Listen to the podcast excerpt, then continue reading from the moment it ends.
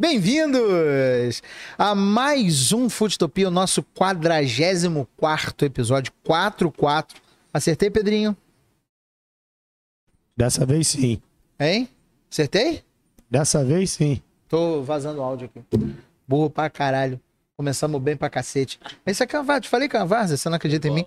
Bom, bem-vindos a mais um Foodtopia, o nosso, nosso podcast, você sabe, de gastronomia, que a gente se dedica a esse espaço, esse tempo, esse, é, essa luta maravilhosa para tentar fazer vocês voltarem a ter intimidade com a comida, conversando com a opção de gente do ramo, que faz comida, que inventa comida, que pensa comida, que faz a comida acontecer. E a gente traz sempre gente muito legal, apesar da gente não ser legal. Quando eu falo a gente, eu falo de mim, Igor Maurício, e meu, meu amigo, irmão, sócio maravilhoso, Jimmy Mac, que não tá aqui ainda, mas que está chegando no meio do episódio. Ele vai chegar no meio do episódio, diz ele, que ele tá todo enrolado lá com os trabalhos dele. É, ontem foi aniversário do Mais Você, 23 anos, ele tava no estúdio e, e aconteceu dele correr muito. Então, Estamos aqui mais uma vez com os nossos parceiros, patrocinadores maravilhosos. Maravilhosos. E eu vou dizer quais são. Mas antes eu vou dizer para você que não quer ou tá aqui pela primeira vez, bem-vindo. Assina o canal, badala esse sino aí. Como é que badala o sino, Pedrinho? Belém, Belém. Badala esse sino que eu sei que você é fofoqueiro, vai querer saber antes de todo mundo que tá rolando aqui.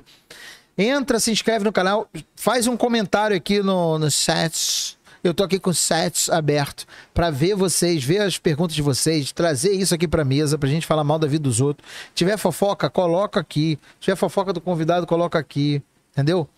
É, tem muitas fofocas, inclusive, envolvendo nosso convidado. Nosso convidado é muito polêmico, mentira, não é nada polêmico. ele fica até preocupado, ele, ai, porra, minha imagem. É... E a gente tem esse patrocínio sensacional, porque a gente começa se patrocinando a Sigo Popro, né, Pedrinho? Sem ajuda de ninguém. O Ogro Steaks, a minha hamburgueria, junto com o Jimmy, é nosso patrocinador. A gente se patrocina sem ajuda de ninguém. É... Além disso, a gente tem como patrocinador um dos maiores, não, não, um dos maiores não, é o maior. Fornecedor de pão de hambúrguer, tem todas as melhores hamburguerias do Brasil, é Bread Maker que ela é que vai aparecer na televisão daqui a pouco, que ela é sensacional, tem três fábricas no Brasil, sabe por que tem três fábricas no Brasil? Rio de Janeiro, São Paulo e Brasólia. Há boatos que já já estarão no sul também. Ó. Alô, Poli, alô, Patrick. Patrick esteve aqui conosco, inclusive. É... Além disso, temos a nossa parceria dos amigos da Lavoro, melhor fornecedor de uniforme, de é... roupas profissionais. É mais bonito assim nosso parceiro. E é claro que a gente faz aqui no nosso estúdio móvel, que nunca sai do lugar, aqui no La Esquina, o bar mais foda da Lapa, que é nosso parceiro aqui, nosso PC. PC, beijo. PC tá viajando, foi fazer implante na Turquia, né? PC foi fazer implante na Turquia. Deixa o funcionário dele rindo pra caralho aqui. Eu vou fazer implante na Turquia, PC. Beijo grande, irmão. Vai chegar aqui como? Porra, igual o, o Black Power dos anos 70, arrebentando. É, então eu queria muito agradecer a todo mundo e dizer para vocês que hoje o espetáculo vai começar, porque temos hoje um dos maiores youtubers desse BR, o cara que faz receitas disruptivas o cara que faz acontecer no Instagram, no YouTube, no Twitter. No... Você tem Twitter? Não. Não tem Twitter. Então não tem Twitter. No TikTok, ele faz dancinha do TikTok. Sabia, Pedrinho? O cara faz dancinha no TikTok. Um dos caras que foi considerado, em 2009, ele foi considerado the best topete of whole gastronomia do Rio de Janeiro. Ele tinha o melhor topete da gastronomia do Rio de Janeiro. E como ele é disruptivo, ele deixou isso tudo de lado. E foi viver o sonho de ser careca. Exato né? Nosso amigo, nosso parceiro, Tiago Sodré. Sensacional, bate palma. Muito bom. A plateia hoje está aqui animadíssima. A plateia. Valeu, brother. Porra, prazer estar aqui. Gostou? Muito. Você não, não, é porque você não, não, Gostei não da veio aqui ainda. Também. Gostou? Muito. Cara, é, é, muito cabelo. Você que tá só escutando a gente, aliás, além de estarmos aqui no YouTube, também estamos no, no, no TikTok com vários cortes, também estamos no, no Shorts com vários cortes. Estamos no. Como é que é negócio de coisa? De Instagram, que o Thiago bomba lá. E negócio de TikTok, já falei? Já. E estamos em todos os agregadores de áudio. Apple Podcast, Google Podcast, Spotify, Spotify. Deezer, é, Castbox, é, Podbean, My Podcast. É, My Podcast acabei de inventar, nem existe. A gente tá lá. Se você inventar um negócio de podcast, aí a gente tá também. Orelo, não sei nem se existe mais. Orelo, a gente também tá lá. Entendeu? Orkut, isso aqui. Orkut, a gente tá MSN. bombando. Orkut voltaram com o Orkut, orkut.com.br. É. O patrocínio do Orkut é a Mesbla, que também voltou online. mas é verdade, eu disse é piada, mas não é. Tiagão, obrigado. Nada, cara. Obrigado por ter aceitado o nosso convite. É... Ó, Roberto Cunha, meu amigo, tá zoando a gente aqui já no, no chat. É, obrigado por ter aceito o nosso convite, obrigado pela presença aqui conosco. Eu sei Prazer. que você é uma pessoa é, muito correta, assertiva, cara muito competente, diferente de nós, eu e Jimmy. tenta. Diferente de mim do Jimmy, que é tudo uma várzea. Você não, você é um cara diferente, então quero te deixar bem à vontade para você falar o que você bem quiser aqui. Show. Fica à vontade para falar. Inclusive Falar aquela, besteira, então. aquela parada que a gente tinha falado aqui off, Ah, deixa para falar no final, show. tá? Então já sabe que no final vai ter uma informação off que o Thiago vai falar aqui pra gente, a fofoca. Ok, ok. Que ele vai meter aqui pra gente. Thiago, a gente faz uma. Ih, ó, Duda tá te sacaneando aqui, dizendo que o top mesmo é o Marcos Sodré. Vamos falar sobre isso. Cara, é... a gente sempre começa nosso papo pelo mesmo lugar. Show. né? A gente faz uma pergunta constrangedora de humor questionável. Muito bom. Vinheta, Pedrinho. Pergunta constrangedora de amor questionável. Cara, Pedrinho tá ficando especialista em vinheta. Eu vou, eu vou demover o Jimmy de fazer as vinhetas. Sensacional. Pedrinho, amo você. Melhor do que a sua, só do, do, do Claude. Aí não dá pra dizer que a Claude foi. Não, a do Glote foi incomparável, não tem como. Quero saber o seguinte, cara. Você tem uma carreira de sucesso, reconhecido desde novo pela sua capacidade, pela sua. No, no começo, como uma promessa e hoje como um- uma realidade. É, e você demonstrou em todo momento que você sempre vindo com passos firmes, sólidos, seguindo um caminho certo. Você tá preocupado com a pergunta, né? Tô vendo onde você vai chegar com isso. que eu vou pegar. ah, É fácil, a minha pergunta é simples. É o vaso que gosta da merda? Pode fazer. Pode picar camarão, Thiago? Sabia que havia alguma parada desse assunto. Pode fazer o que você quiser na cozinha, cara. Porra. Pode tá fazer vendo? o que você quiser. Inclusive, é uma das coisas que eu mais, assim. que eu mais falo muito isso no Instagram. E eu acho que quando surgiu esse assunto todo do camarão. E a gente vai explicar uma- qual é, porque não tá entendendo nada. legal que eu tive justamente pra falar assim, cara, não tem certo e errado na cozinha. Você vai pegar e vai, vai pegar uma pessoa que gosta de gema mole e a pessoa que gosta de gema dura. Cara, nenhuma dessas pessoas tá errada. Você que gosta de gema mole. Beleza, a gente vai falar que a gente gosta de gema mole, que gema mole tá certo. É, Mas a sim. pessoa que gosta de gema dura, ela vai estar errada. Ela não tá errada, cara. É porque é gosto. Tá. Nesse caso, sim. não, eu acho que só tem um caso realmente que é, é muito difícil. Aí eu sou muito. É muito difícil entender. É o ponto de Bem carne. passado. Ponto de carne é, muito difícil entender. pra- é. Fora isso, cara. E, e também depende pra quê. Porque Sim. se você estiver fazendo uma carne assada e tal, Sim, sim, dependendo sim. do propósito, sim. Mas eu concordo em gênero no grau com você. Sim. Agora, explica como é que surgiu esse assunto e por que da minha pergunta, porque o nego não deve estar entendendo nada. E aí você vai poder explicar direito. Então, eu fiz um, eu tenho uma parceria com a Frescato no, no meu Instagram. Pra quem não E conhece aí- a Frescato, você tá errado, né? É. Frescato, queremos vocês aqui, hein? Aí, ó, Ó, a brecha. Frescato é um dos maiores frigoríficos Mas, é, destinados a de frutos do mar. frutos do mar e, e- e peixe também, né? Tudo. Peixe também. Espetáculo. E aí eu já tô com uma parceria com eles já ó, tem alguns anos. E aí você tá ali toda, toda semana bolando receita, e receita, e receita. E eu falei, cara, vou fazer um empadão de camarão. Só que eu fui fazer um empadão de camarão. Eu falei assim, cara, não quero deixar um empadão muito grande no, no recheio, o o camarão muito grande no recheio. Resolvi picar um pouco esse camarão pra ali ficar um pouco mais incorporado no recheio que eu tava fazendo. Quer dizer, os caras não te mandaram um camarão não, não, recheio. tô fazendo, não. A parceria te mandou um camarão, Só deve ter te camarão, mandado... faz aí, se vira, é de Não, boa. deve ter te mandado um camarão Abertura- 30, 40, maior. Não, zero, era né? um camarão pequenininho, era um cinza É? de boa, é. Entendi. E uma certa senhorita na internet achou Senhorita, porque aquilo, você- achou aquilo Senhorita, um porque você é muito gentil. extremo absurdo. Mas essa certa senhorita, ela foi muito agressiva, entendeu? Agredindo como se eu tivesse dado um tapa na cara de um bebê. Foi.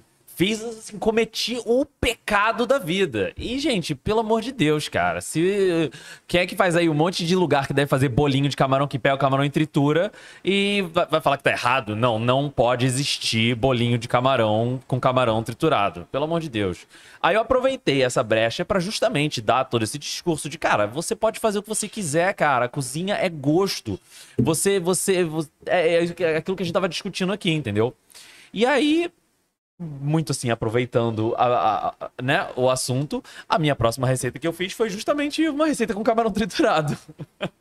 É, você simplificou pra caramba. E eu não gosto de fofoca. Eu era de uma comunidade do Orkut. Eu, eu tô botando aqui no chat. Quem é a pessoa que o Thiago está se referindo? É... Eu vou falar, hein? Você foi muito gentil, porque não Sim. é uma, uma, uma moça, é uma senhora que adora arrumar treta na internet, que ela é uma pessoa conhecida por é, dar pito nos outros, né? Tô tentando dizer que, que ela nem é cagadora de regra, eu acho que ela gosta de dar o pito.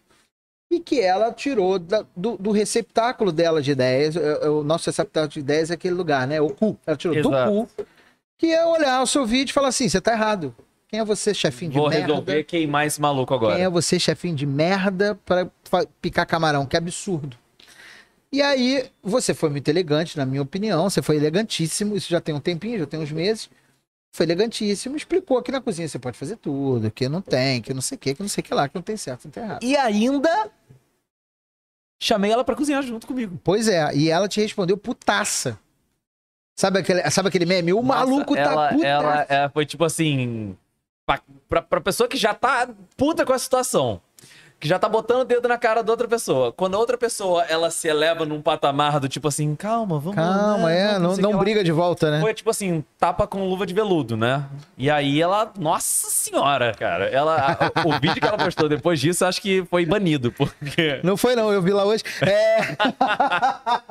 não, mas o engraçado, cara, é que tinha uma porrada de gente falando isso é absurdo, que é isso, que é aquilo.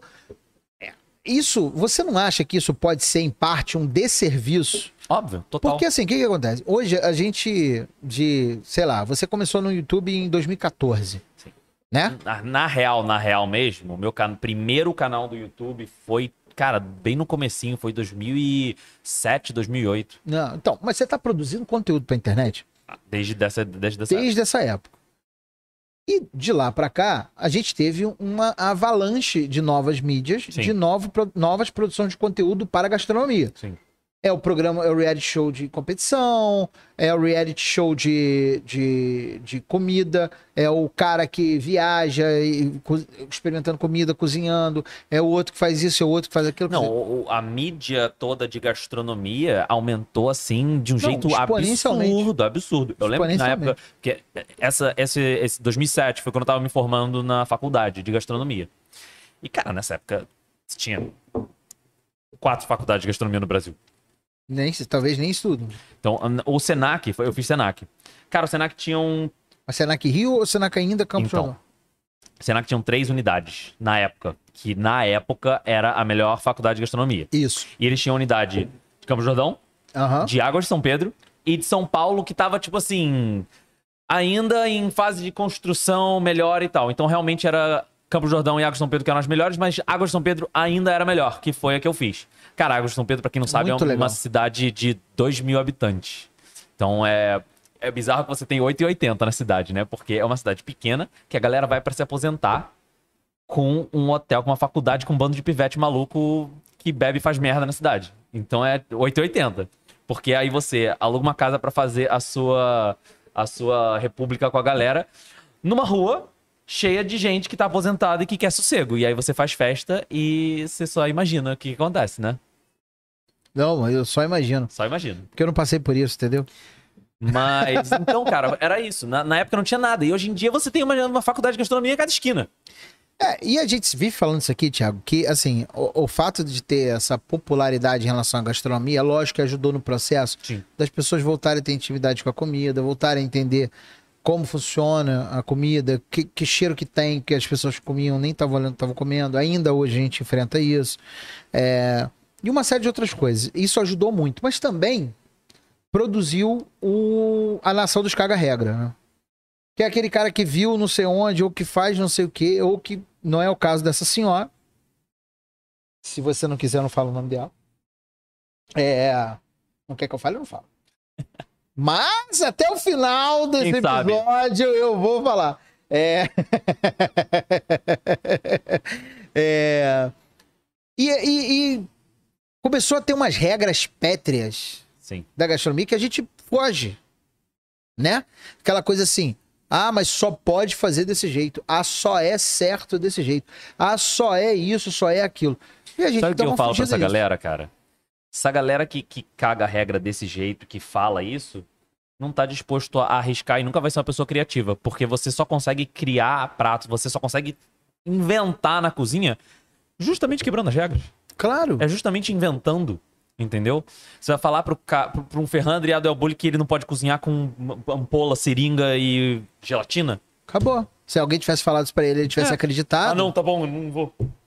Pois é, e, e- isso, isso é o que mais evidencia, né? Que quem limita a capacidade de nós mesmos somos nós mesmos. Então, se a gente acredita que eh, não dá pra fazer um negócio diferente, que não dá pra fazer isso, honestamente, o argumento dela foi que era um absurdo picar camarão. Eu, honestamente, não vi nenhum. Posso falar? Em todos esses anos, porque como eu justamente Cara, o cara não tem uma polêmica na internet. Nenhuma! Eu ia falar Essa é a isso. única! Eu ia falar exatamente isso. Essa, essa foi a minha primeira hater. Não, Porque- hater, você nunca teve hater? Nunca, nunca tive que hater. isso? A gente tem hater Justamente que... por causa disso, entendeu? Porque eu, eu sempre fui assim, tento ser, né, correto, politicamente, né, correto. E, cara, eu tô ensinando o cara a fazer arroz, tô ensinando a fazer feijão, tô ensinando a fazer um pão com ovo, entendeu? Então não é nada que alguém. Que eu, que eu daria alguma alfinetada em alguém. Essa do picar o camarão foi literalmente a minha primeira. Primeira, primeira hater da vida. Ah, você perdeu o cabaço com ela. Perdi o cavaço com ela. Cara, eu vou te falar um negócio. Hater é bom. Sabe por que hater é bom? Uhum. Quer dizer, o hater. Se existir hater do bem, ele Sim. é bom. É, às vezes o cara reclama, mas ele te impulsiona sim, e tal, não sei o sim, quê. sim. Tem, eu acho um quadro sensacional, não sei se você já viu isso, que o nego faz nos Estados Unidos direto, que o nego coloca pessoas famosas pra lerem tweets De- agressivos de- a delas, né? delas mesmas. delas, eu tô ligado. É muito maneiro, bom, é cara, muito bom. porque evidencia justamente a relação disso. Você acaba sendo uma, outra pessoa pública. né? Não, te dá outras perspectivas e te ajuda a entender Sim. o papel que você tem. Sim. Você é um influenciador, efetivamente falando. Você influencia pessoas Sim. através do conteúdo que você faz, do que você estimula a ser feito, etc, etc. Mas isso tem que ser respeitado em certa medida, porque não é qualquer um que faz isso. Essa pessoa também é uma influenciadora. Apesar de ser uma pessoa que faz muito vídeo reclamando, Sim. ela é uma influenciadora, ela influencia outras Ela pessoas. consegue influenciar a galera. Então, é, é o, é o efeito manada, né? Ela pegou.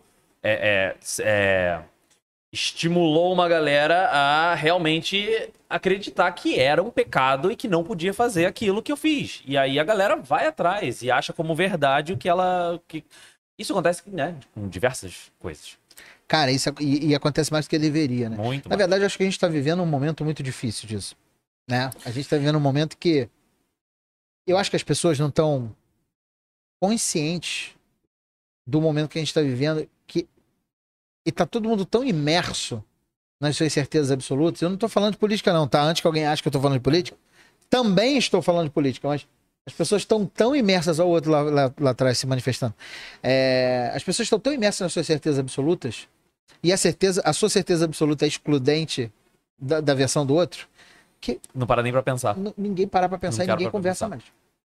O que eu acho engraçado é que é o hoje. eterno fla-flu. Não. Não. só na política, Sim. na gastronomia também. Sim. Na gastronomia, a gente teve convidado aqui que eu sofri hate porque o convidado estava aqui. A gente teve convidado aqui que sofreu hate porque veio aqui. Por quê? Por, por porra nenhuma. Então a gente está vivendo um momento muito, muito sombrio, assim, nesse sentido. O que eu acho engraçado, cara, é que a gente tá na era, na era da informação. Então, literalmente, qualquer coisa você pode pegar e. Não, calma aí, deixa eu ver aqui. Alguém falou Então cê- alguém faz uma fake que. Ah, surgiu um vulcão no meio do Brasil. Aí você vai pegar e vai compartilhar aquela notícia? Do nada, assim. Você recebeu a notícia? Dispara pra todos os grupos do WhatsApp, dispara nos stories do Instagram, joga no não sei o que lá. Aí você vai lá, joga no Google. Ah, não, era mentira, gente. Desculpa, eu não vi. É, eu, hoje- eu, eu não, eu, não, Hoje, hoje, eu não vi ver se era hoje verdade. quase caí num clickbait desse. Eu tava lendo Twitter de manhã cedo e eu, eu vi uma manchete de um perfil do Twitter que é um perfil de humor. Só que chama, em vez de Folha de São Paulo, é Falha de São Paulo. Só que eu já tô casca grossa, eu li. Tem gente que não lê, só lê a manchete. Sim. E a manchete era um negócio assim, Muito real. bizarro. Muito bem feito. tá? É, Hoje, eu achei engraçado porque teve um repórter esportivo que caiu falando. do- Amanhã o Flamengo vai jogar uma final da Copa do Brasil, dizendo. Uma manchete começa assim: Pedro sente e é desfalque para a partida final do Flamengo e Corinthians. Ele, aí no final, no final da manchete era assim: ele diz que vai jogar só com a pica e vai surrar o Corinthians na final. Alguma coisa assim, sabe? Era um negócio bem baixo mesmo e era assim. Quem não lia até o final ficava desesperado. Não pode Sim. gente falando atrás, porra, meu irmão, não me assusta, não, caralho. isso aqui." Era mentira, era brincadeira. É, só zoeira. E a gente não tá se permitindo parar pra pensar nisso, parar pra escutar o outro, parar pra entender que de repente picar camarão não tem nada demais. Entendeu? Parar pra pensar que de repente é, são muito poucas certezas absolutas. Regras pétreas na cozinha, em qualquer outra porra, para nego ficar achando, cagando regra nessa porra. E como o clima ficou pesadaço que eu puxei esse assunto, eu vou aliviar o clima. Porque chegou aqui, ô gostei. Amém. Tava morrendo de fome. Eu furei bem o, Dedo no grampo. o, o dedo no grampo, cara. E eu já recebi uma reclamação de uma cliente uma vez, com razão, por causa disso. Grampo aberto, ela meteu a mão no grampo. Viu, dona Clodoalda? Você que tinha reclamado comigo, você tinha razão, e eu te dei razão na, na época, mas agora eu me fudi por causa disso. Irmão, eu trouxe pra você aqui, ó, várias paradas do, do- Gosto. Comida? Gosto. Claro que é comida. Ó. Hamburgueria premium, irmão. Hamburgueria premium. Então você tem aqui, ó. Tenho até vergonha de falar que eu nunca comi. É, isso não, não devia nem ter dito. Na verdade, eu vou chamar a mulher que te esculhambou pra você, ó, batatinha, Batatinha. batatinha. Aí eu trouxe. Ou, porque lá a gente tem canoa e, e Olha, palito. Você pode escolher. Legal. E aí eu trouxe aqui o Cabron e o McManus. McManus este, inclusive, que ah, todo mundo acha que tem alguma coisa a ver com o McDonald's, mas é só o sobrenome do é Jimmy. dele? McManus. Que nego, Qual que você recomenda? eu recomendo que você come os dois. Porra, não, tá doido? Não, experimenta um dos dois. Come o Cabron, então. Então, beleza. É, o, o Jimmy. É... Ó, o pessoal tá participando aqui no chat falando uma sobre isso. refome. Fala.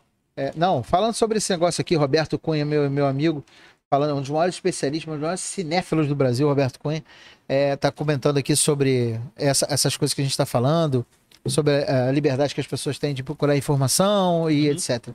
É, mas é, você acha, ou seja, eu falei isso tudo para te perguntar isso. Você acha que existe regra pétrea na cozinha? Não dá para transgredir isso aqui? Cara, eu acho que na culinária salgada, digamos assim, é muito mais fácil de você fazer o que você quiser. De você mudar, adaptar a receita, tira uma coisa, bota outra. Mas agora, doce, panificação, você realmente tem regras que você tem que seguir porque é química. Ah, se você fizer isso antes daquilo, a receita acaba. Matou o fermento, ou solou o bolo. Tem certas coisas que realmente você tem regras que você tem que seguir. Mas aí, cabe a, a, a, a- a pessoa entender o porquê dessa regra.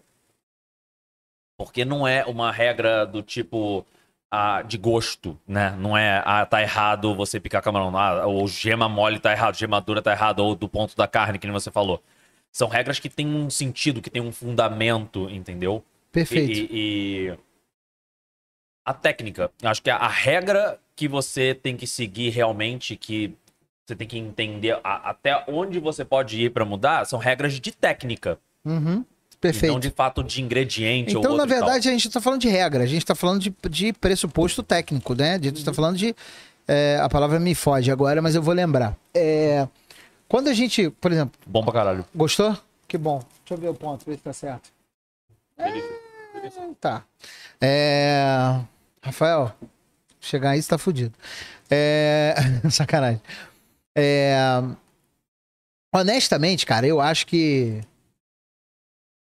a gente há 20 anos atrás, se você dissesse pra alguém que não se coloca óleo na água pra cozinhar um macarrão aqui no Brasil, É. nego ia dizer que você tá errado.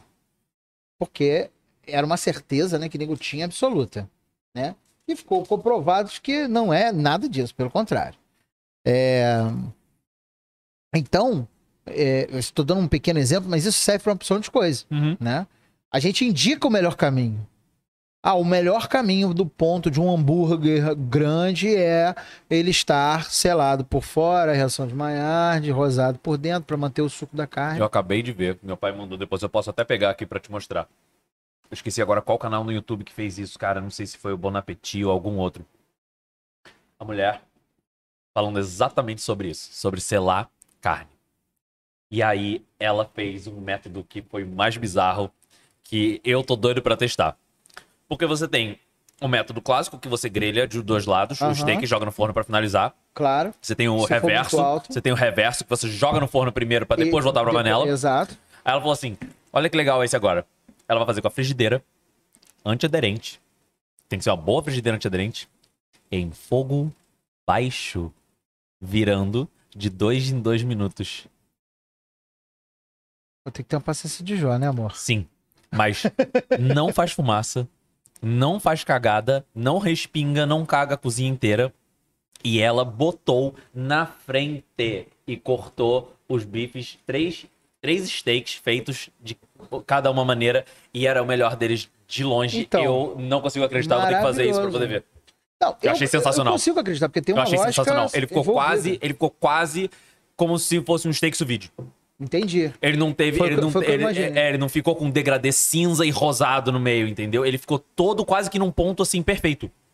É, mas se você olhar bem, realmente a- a- existe uma lógica enorme Sim. nisso. Aí depende do propósito que você tiver, pô. Exato, exato. Entendeu? Se você, porra, eu, eu, tu, tu fazendo um prato infantil, não é qualquer criança que aceita um ponto para menos. Sim. Não é.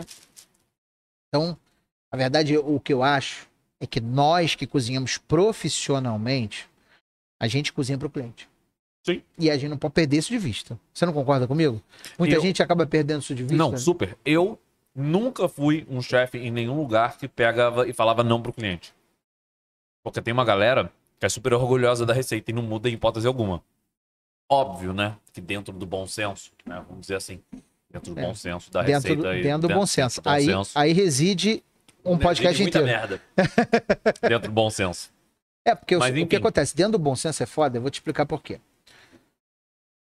Eu sempre falo isso aqui. A gente vive uma era que o. o, o- eu, tô, eu tô, fa- tô falando mais pra deixar você comer, tá, galera? Antes que vocês comecem a reclamar comigo. É, a gente vive uma era em que os preços. Os, os, os, as referenciais são ruins. Uhum. né? A gente tem referenciais ruins. É, o bom referencial. Ah, pra você, qual é a melhor pizza que tem? Aí o cara fala assim, pô, pra mim a melhor pizza que tem é da Domino's. Não, a pizza da Domino's é uma pizza que tem um nicho de mercado específico de um jeito.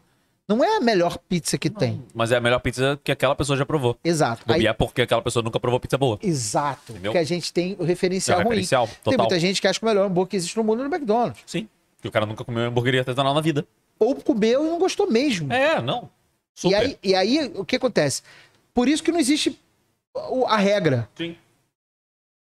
Aquele pressuposto, fala assim, não, só tem que ser. Por isso que não existe essa porra. Agora, existe muita gente disruptiva como você. É bom que o Jimmy tá participando do podcast. Toda hora o Jimmy aparece na câmera. Aparece o Jimmy na câmera agora, Pedro. Jimmy. Bota aí. Não, bota aí, bota aí, Jimmy. Jimmy. Tem delay, eu tenho que esperar. Ai, que boa, Ele idiota. tá aí? Não, aparece a câmera vazia aqui com o microfone. já já ele tá chegando. Mas É, eu, cara, eu tô tentando lembrar o nome do cara. Eu tô enrolando pra caralho pra tentar lembrar o nome do cara. Tem um cara sensacional, um americano, que, que se dedica a vida dele a contestar é, regras absolutas. Então, o cara chega, ele prova pra você que dá pra fazer maiar de outro jeito. Sim. Ele prova pra você que se você colocar a massa pra cozinhar com a água fria, ela fica tão boa quanto. Ele prova pra. Quer dizer, É a melhor fa- coisa do mundo. Eu- ah, por favor, lembra o nome desse cara depois. Cara, eu depois vou te passar, muito eu vou te passar. Esse cara é, escreveu vários livros, é gênio, gênio, gênio, gênio, gênio. É, e ele vai buscando na- nas, nas, nas explicações físico-químicas é, dos processos que a gente mexe é, na cozinha e, e na área de produção no geral, alternativas para mostrar o seguinte: a gente consegue ter um bom resultado de outro jeito Uhum. né? É, e isso é muito interessante, cara, porque justamente vai quebrando esse negócio da certeza absoluta. Mas aqui, mudando radicalmente de assunto, Sim. dando um, um cavalinho de pau, ele gostou mesmo, tá comendo. Bonitinho. Porra, tá morrendo de fome. É, dando um cavalinho de pau na conversa, você é um cara eclético pra cacete. Quando eu, eu, e eu não falei bobagem quando eu falei que você é um cara muito assertivo na sua carreira, que você é um cara é, disruptivo, porque realmente é. Você tem um histórico familiar da- na gastronomia, Sim. você não, seu pai não é alfaiate, você resolveu ser cozinheiro Exato. né? Que é, que é hoje em dia aquela coisa assim, quem te influenciou na cozinha, a maioria fala minha avó, no seu caso não foi, foi seu Não. pai. É, e você começou a tua carreira no restaurante da sua família, que é um restaurante destinado para culinária asiática. É, e você hoje faz de tudo um pouco mais um bocado de coisa. Exatamente. Como é que é essa ecleticidade? Bolou com a ecleticidade? Falo três vezes rápido. Ecleticidade, ecleticidade, ecleticidade. Como é que é essa ecleticidade dentro desse contexto? Seja, como é que foi essa história aí? Você começou fazendo comida asiática, resolveu parar porque você não gostava mais de cara de Cara, melão? Eu comecei na cozinha com 11, 12 anos, fazendo bolo. Tinha até cabelo. Bolo e pão, muito cabelo. E fazendo bolo e pão. O mais engraçado é que eu nunca fui muito fã de doce na infância. Então eu fazia bolo pros outros. Fazia bolo pra deixar ali no lanche da, da tarde da minha mãe, da- mesmo? dos meus irmãos. É. Eu fazia por fazer. Aí eu comecei a achar legal. Então, primeiro você foi um confeiteiro. Que- Aqueles bolos bem assim, de revista de 12 anos. jornaleiro. Meu irmão, é. com 12 anos você fazer bolo de É. confeiteiro, você é, confe- é, bolo de jornaleiro, É. você é confeiteiro. E aí, acho que a, a primeira comida mais elaborada que eu fiz foi num conselho de classe. Eu tava sem aula. Que isso, cara? Tava, devia ter uns 13 anos, 14 anos. Tava em casa, assistindo televisão, tava passando Ana Maria Braga. E aí ela começou, vamos fazer uma costelinha barbecue aqui. E aí, pá, começou a fazer a receita lá da costelinha, blá, blá, blá. Eu falei assim, caraca, quero almoçar isso. Liguei pra minha mãe, minha mãe tava na rua. Falei, mãe, eu quero fazer um almoço hoje. Compra isso, isso, isso, isso, passei a lista pra ela. Ela falou, tá, mas você vai fazer? Eu falei, é, eu tô vendo aqui como é que é, de boa. Ela falou, tá bom. Comprou as coisas, parou lá em casa, largou comigo e voltou pra rua de novo. E aí, cara, eu cozinhei a, a- a costelinha, ela, ela era, se eu não me engano, cara, ela era, eu não lembro agora se ela era na, na panela. Eu acho que você cozinhava ela primeiro pra ela ficar bem macia, depois você tirava, temperava ela toda, botava, fazia, fiz o molho barbecue e finalizei na churrasqueira do lado de fora ainda. Porra, explanou, hein? Ficou assim. E acendeu sozinho a sensacional. churrasqueira. Sozinho. Isso numa época que não tinha nem YouTube pra você digitar, nem Google pra você digitar. Exatamente. Eu fiquei assistindo a Ana Maria Braga escrevendo, porque não existia internet praticamente na época. É, porque hoje, cara, é muito fácil, né? Você bota Ah, lá a não. receita, pô, eu- É. quantas vezes nós, nós mesmos já fizemos de novo, né? Quantas vezes nós mesmos já não fizemos isso? Né? Porra, esqueci, peraí, deixa eu anotar Como é aqui. que é? Deixa eu ver. É, deixa eu ver aqui rapidinho. Eu Não. tenho um bloco de notas aqui, que é um software de bloco de notas apenas para receita. receitas. É, Super, todos nós. todos nós. Todos nós. Que aí a gente vai anotando as coisas. É. E é- quando o cara não é glamuroso, né? Quer ficar andando com um, um caderninho daquele Cícero Nossa, pra eu tenho anotar. super vários. eu também. Eu também. Mas aí eu não sei onde enfiei o caderno. é A botar merda depois só. que você não consegue procurar, né? Pois é, porra. Melhor no, no, no negócio. E aí você se aventurou a partir daí. Aí eu me aventurei, mas, cara, eu voltando ao eclético, eu sempre fui um cara muito eclético. Então eu gostava muito de, de gastronomia, de cozinhar, de comer e tal. Sempre toquei bateria. Você é eu tinha- baterista? sou baterista, então eu sempre tive, sempre tive banda. Mas a peraí, o adolescência inteira eu tive que, que banda. você gostava de ouvir? Rock. Tá, mas aí eu vou perguntar Muito você, tipo de Bon. Jovi é rock? Ah, cara, é, né? Não, eu acho. É, é rock. Tem gente que não diz Não, que não ó. é. Ó, o Roberto Cunha, que tá aqui participando com a gente, Óbvio. pode dar a opinião dele sobre isso. Tem muita gente que acha que não é, brother. É óbvio que é rock. Né? Voltamos ao assunto do gosto? Então, mas é, não, tudo bem, é gosto, mas é só uma Sim, questão sim, de referencial. enquadra, sim, sim. É a mesma questão de referencial, Sim, caralho. referencial. Mas aí você tocava o quê na bateria? Cara, a gente começou tocando muito pop rock. Então era Blink, Green Day, Offspring. mas você começou a tocar por causa da maioria das pessoas que queriam pegar alguém? Ou tocou porque a é da música mesmo? pra cacete mesmo, cara. A gente passava, porra, todo dia, o dia inteiro enfiado lá no- na minha casa tocando um milhão de coisas. Cara, graças a Deus eu não era seu vizinho. Né? E aí, sempre gostei muito, desde essa mesma época, assim, de vídeo, fazer vídeo, editar vídeo, filmar, fazer palhaçada, entendeu? Então, cara, isso eu tinha que. isso eu tenho que achar essa fita e eu tenho que digitalizar essa porra, cara. Eu com. Também, nessa época aí, 13, 14 anos. Eu e meu irmão, a gente pegou uma puta virose de tosse. A gente ficou, sei lá, uma semana em casa, preso em casa, dois pivetes adolescentes. A gente tava quase subindo pelas paredes. Você e aí a gente ficou 13, 14 anos. E aí, cara, eu peguei e filmei um show com o meu irmão, que era Cozinhando com Jack. Que era eu apresentando, fazendo ali a cozinha, a comida, e tossindo em cima da comida. Tossindo pra cacete. Nossa. Meu irmão passando atrás, fazendo palhaçada, mas era só do zoeira, a gente não tava cozinhando de fato nada. Era tipo, fazer aqui banana com ketchup e pó de café, só sacanagem. Mas, cara, era muito engraçado. Cara, mas vem cá, deixa eu te fazer uma pergunta. Diga. Você chegou a ter uma banda, gravar Sim. e tal? Eu, eu, na verdade, eu até sei a resposta, mas eu tô perguntando pra te instigar. Então, e, é, a banda mais séria veio depois, veio mais tarde na vida. Mas é, nessa época, então, eu fazia. Era, eu tinha, né, bem forte de gostos, assim. Era comida, era a banda e era essa parte toda de criação de conteúdo. Então eu aprendi a mexer no Photoshop e no Premiere editar vídeo nessa idade, moleque. 14, 15 anos, um amigo meu que era, era de família de, de TI, irmão informática e não sei o que lá. Então ele que foi começando assim a mexer comigo em computador, a gente pegava, desmontava o computador inteiro, montava de novo.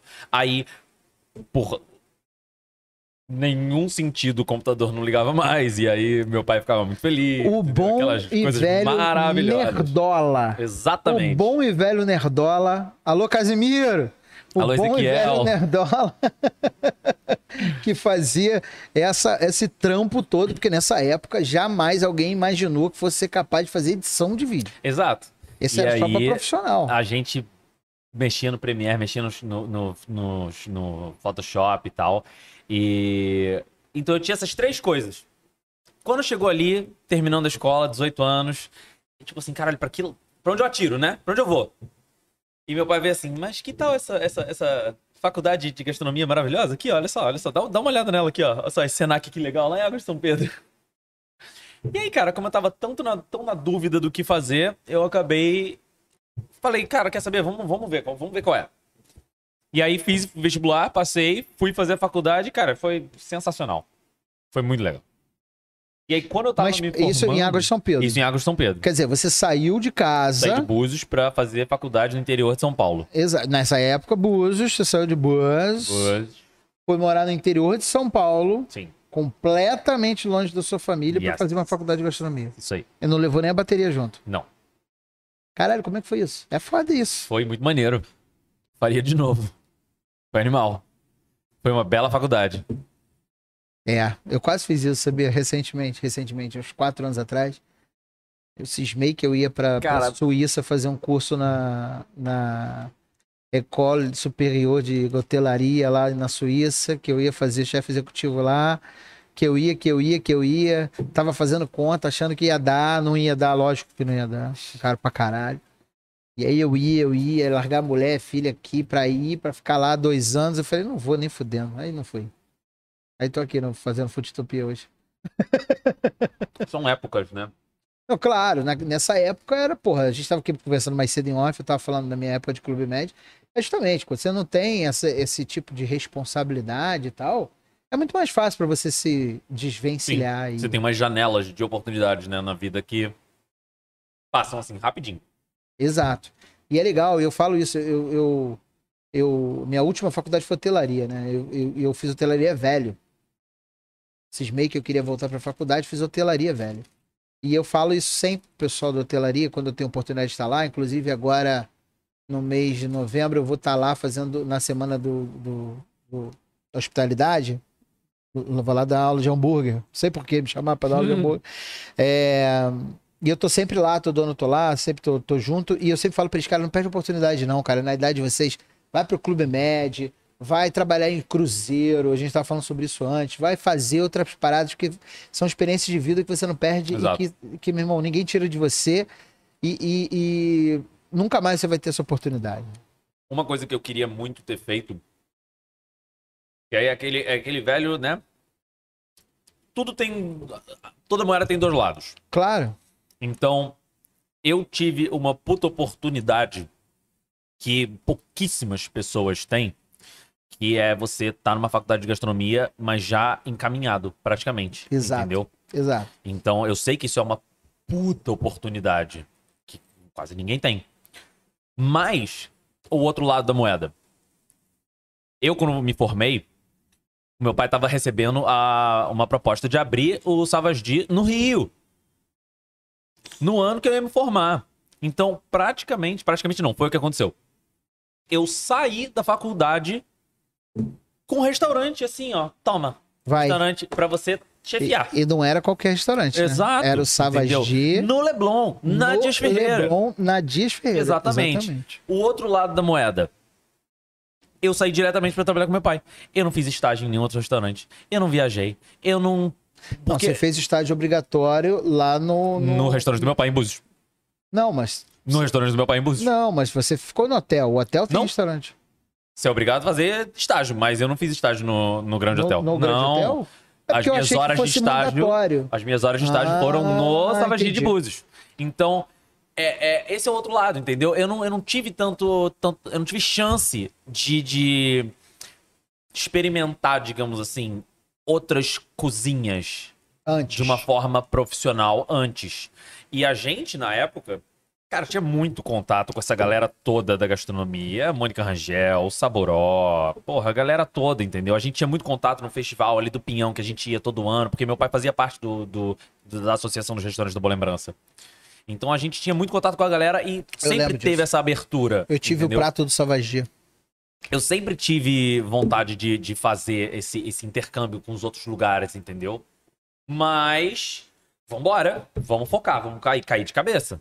Caí de cabeça, fui lá, trabalhei pra caralho, me esforcei. Tanto é que eu ganhei chefe revelação em 2010, Foi. trabalhando no. Foi no nove, Savage. dez? Foi 9 e 10. Foi guia da Anusa Bárbara e Veja Rio. E é isso. Vou, vou falar que eu me arrependo de, de não ter feito o negócio. Não, gostaria muito de ter feito? Gostaria, mas porra, cara, isso aqui foi sensacional, entendeu? Foi uma coisa que foi o início da minha carreira, da minha trajetória, fez o meu nome e consolidou assim de uma forma, porra, incrível. Então, aí você foi, caiu de cabeça, já chegou com um restaurante que o Savagi, ele foi disruptivo, porque é, não se imaginava nessa época no mercado do Rio de Janeiro um restaurante tailandês que sai em Búzios. Sim. Aí veio de Búzios pro Leblon. Foi, foi o, Foi o- o movimento é. contrário que normalmente acontece. E aí, com uma gastronomia super diferente para os nossos padrões. A gente que está tão acostumado com a gastronomia europeia, do portuguesa, do tal, é. refogado, da francesa, da italiana.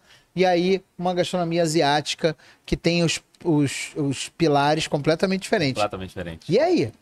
Como é que transforma isso numa gastronomia objeto Brasileira. de desejo para quem tá ali no Leblon ir? Cara, aí é que tá. O, o, o, o que meu pai conseguiu fazer de uma forma sensacional foi justamente fazer a adaptação da culinária tailandesa pro paladar brasileiro.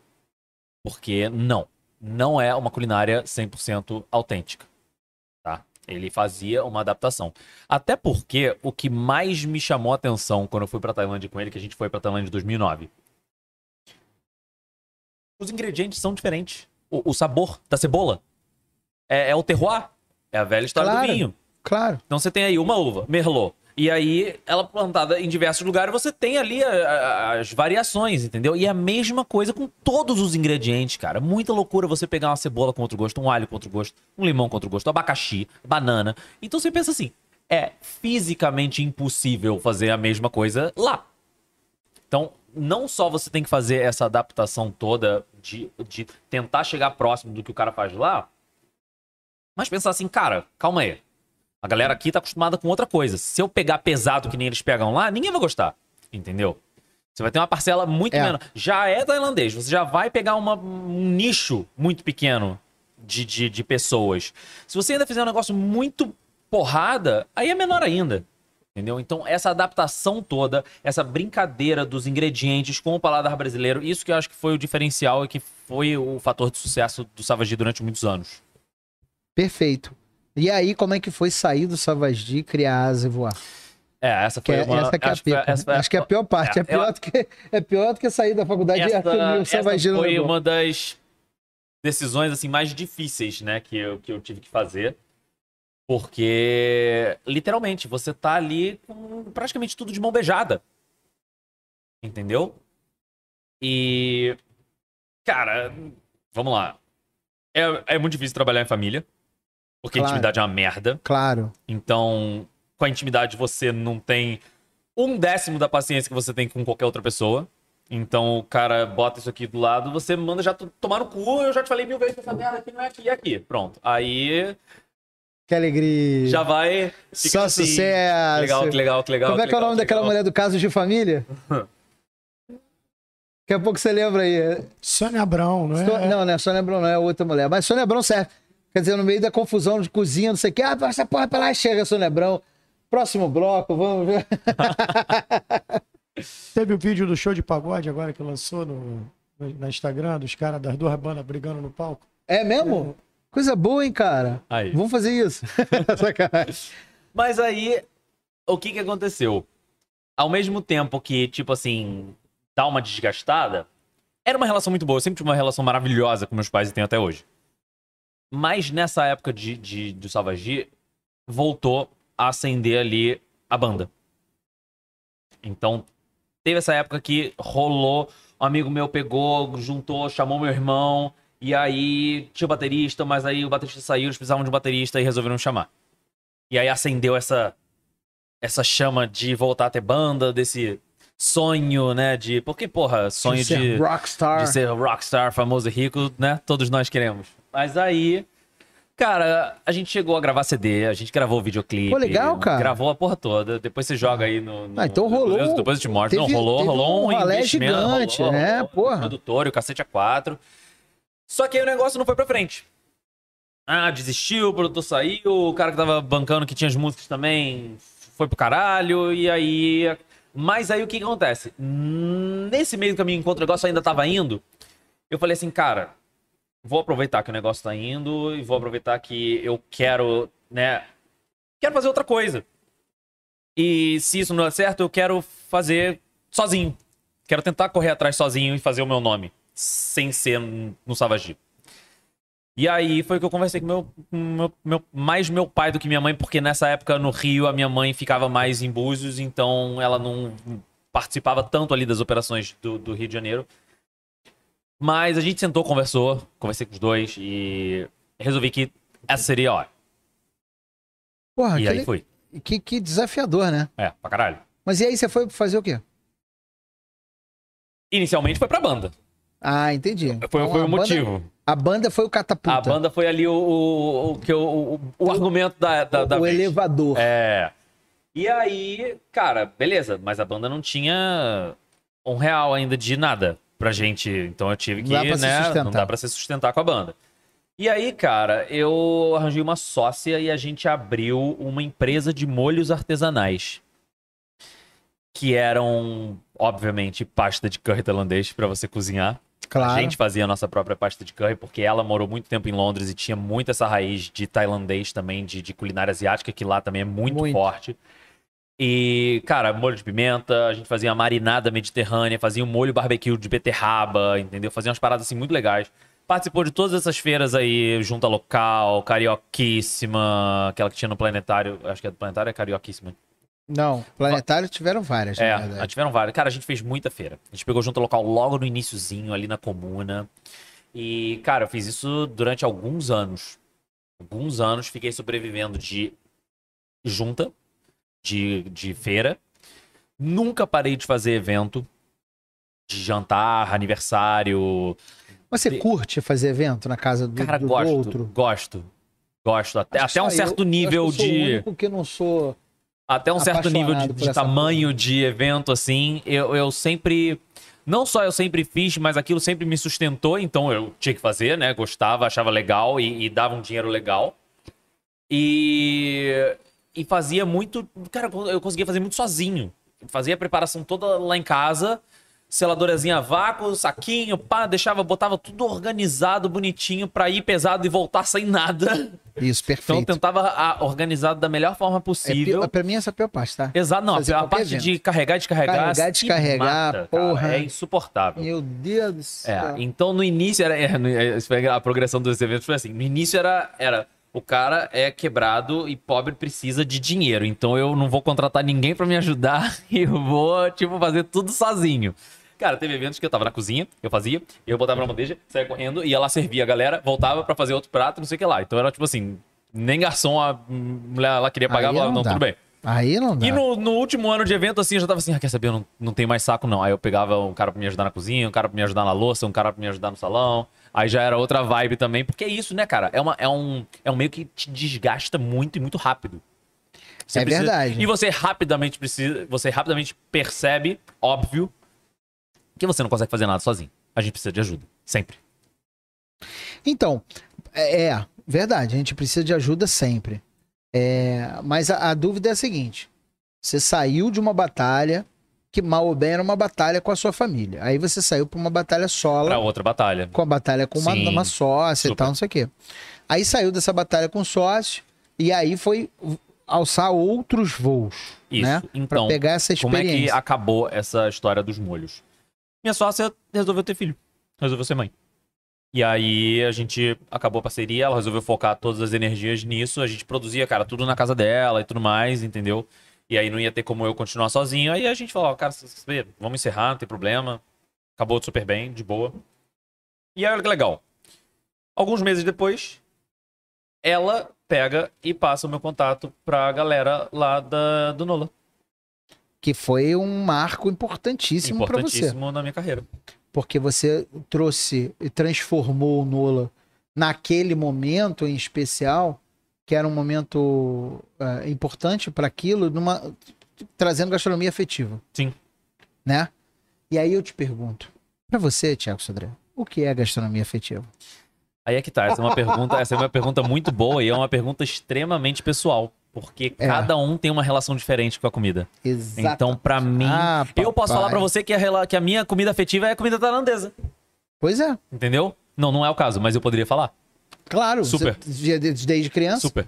E eu acho que o que é mais engraçado e difícil pra mim responder uma pergunta dessa é que lá em casa a gente sempre foi muito eclético na comida, na cozinha, porque a gente, meu pai tava sempre inventando alguma coisa nova. A gente tá sempre cozinhando prato diferente. Até quando eu fui morar sozinho com a minha mulher, cara, a gente todo dia eu fazia uma coisa diferente. Então, você vai tentando, você vai experimentando, tem receitas que você, ah, não anotou, não escreveu, não tirou foto, você nunca mais faz aquela, naquele, aquela receita de novo, exatamente verdade. daquele jeito, É e você verdade. só fica com aquela porra na cabeça assim, caralho, o que que, o que que eu usei? Eu não tô conseguindo lembrar o que que eu usei. Mas ficou muito bom. E esse foi um dos grandes motivos que eu comecei a registrar essas coisas no Instagram. Pra Ah, ter entendi. um diáriozinho de, voltou, de receita. voltou a sua paixão. Exatamente. Não só isso, mas como antes mesmo de entrar no Nola, eu já tinha um Instagram, mas não era tão didático, digamos assim. Era o só um registro. Seu Hoje Instagram. em dia é extremamente didático. Exatamente. Seu Instagram é muito didático. Antigamente era um histórias. registro. Então eu tirava foto do prato bonitinho com a minha mulher ali, com a gatinha no colo, que não sei o que lá, e eu falava: o prato é assim, assim, assado, assim, assim, assado, assim, assim, assado. Acabou. Era uma descrição do prato, pra eu ter também ali lembrar como é que eu fiz, ter uma, pelo menos uma ideia, né? E aí, quando as meninas lá do Nola me chamaram pra conversar, quando ela começou, sentou na mesa pra começar a falar: ah, não, que a gente tá com uma ideia, porque era o Brigitte antes. É, eu Era o lembro. Brigitte. A gente quer fechar o Brigitte, vai, vai reformar, a gente vai, vai mudar completamente o conceito, a gente tá querendo fazer isso, isso, isso, isso, isso, isso comida afetiva, blá, blá, blá, blá. Eu só fiz assim, ó. Mostrei meu Instagram. E aí ela, caraca, é Quer exatamente dizer, você construiu um portfólio poderoso quer. no Instagram. Exatamente. Então, foi o tipo de comida que tava que eles que eles estavam procurando. E era o tipo de comida que eu gostava muito de fazer, porque é uma comida caseira elaborada, Exato. entendeu? Uma comida que conecta você com o seu, o seu, o seu íntimo. Então, tem dias É que porque é, eu tô fugindo do memória afetiva. Tô É. fugindo do memória afetiva. tem dias, cara, que é, é o fat fit é muito bom. Tem dias que é mais fat, tem dias que é mais fit. É. Tem que ter o equilíbrio. Então tem dias que você pega, uma- faz uma puta salada incrementada, pá, franguinho marinado no iogurte com molho assim. Tem dias que você come uma. Peraí, como é que é que faz o marinado? Faz aí, Assim, ó, novo. pã, pã, Ah, entendi. pã. Entendeu? Curti, Tá marinando curti, com franguinho, curti. montando Você que tá só escutando esse podcast tá fazendo altos gestos Altos gestos. É. E tem dias que você quer enfiar o pé na jaca e fazer um negócio, uma carne empanada na manteiga com Oi. massa. Me chamou? Sim. Entendi. É isso. Hã? Falou meu nome? então, é, beleza. Show de bola. Fat fit, comida, Equilíbrio. equilíbrio. Porra, tudo maravilhoso. Meu, minha, e meu ideal de vida. Como é que o mercado entende isso? Naquele momento. Cara, o Nola se enquadrava num triângulo perfeito entre um bom ambiente, beleza que esse ambiente vai entrar localização, que é extremamente muito importante. É, muito. Então é um ambiente muito acolhedor, com um bom serviço numa puta localização, tá? Esse é o primeiro ponto. O segundo ponto é uma comida afetiva, gostosa. E o terceiro ponto é com preço justo e acessível. Então, de acordo com o preço, você não, você acaba não elevando tanto a expectativa do cara, porque o principal pro cliente talvez sair satisfeito, digamos assim, é a expectativa e realidade. Eu não Tá. ligo de pagar barato e comer mal, entre aspas, porque se você tá pagando seis reais num PF, qual é a sua expectativa? Nula, zero. Você só quer fisicamente conseguir botar na sua boca e engolir. É. Entendeu? Deveria ser assim, né? É. Mas se eu vou num lugar e vou pagar 500 reais num menu degustação de 15 pratos, eu vou comer mal? Ou eu vou sair insatisfeito? Aí, meu amigo, sai de perto. Porque eu vou ficar é muito puto, entendeu? Então, o Nola se enquadrou num, num triângulo das bermudas ali, assim, ó, perfeito. Entre relação custo-benefício com uma comidazinha maneira, boa do dia a dia, bacana, bem feita, elaborada. Mas não, não era a comida três estrelas Michelin. Não era, entendeu? E não era pra ser. Não, Não era pra ser, não queria era ser, não pretendia ser. Não pretendia. Então, é, o Nola era o lugar perfeito pra você. Ah, quer encontrar suas amigas, trocar uma ideia e ir num lugarzinho legal que você não vai pagar um rim pra comer.